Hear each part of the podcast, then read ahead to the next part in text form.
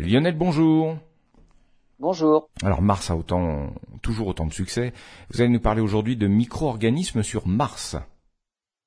Ah ouais, alors plus que en fait la recherche de micro-organismes endémiques euh, on va dire, à la planète Mars, euh, les scientifiques s'interrogent sur la possibilité pour des micro-organismes terrestres de pouvoir s'adapter et vivre sur la planète rouge. Ça, c'est beaucoup plus intéressant et beaucoup plus probable. Hein.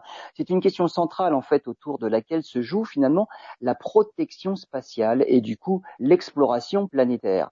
Les chercheurs ont pour cela imaginé une expérience dont l'acronyme anglais donne la Mars Box.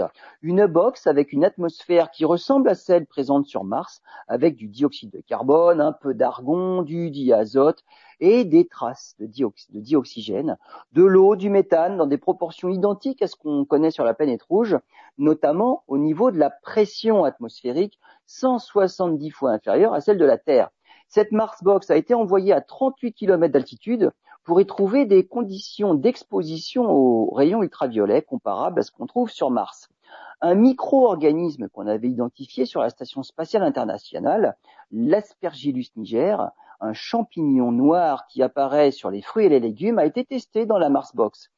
Et il a suffisamment bien résisté pour pouvoir être réanimé une fois de retour sur Terre. Il faut donc pouvoir maîtriser les risques que peuvent faire courir les micro-organismes sur les astronautes, par exemple lors d'un voyage sur Mars, mais aussi les possibilités offertes par d'autres pour servir peut-être de source potentielle de nourriture lors de voyages de longue durée.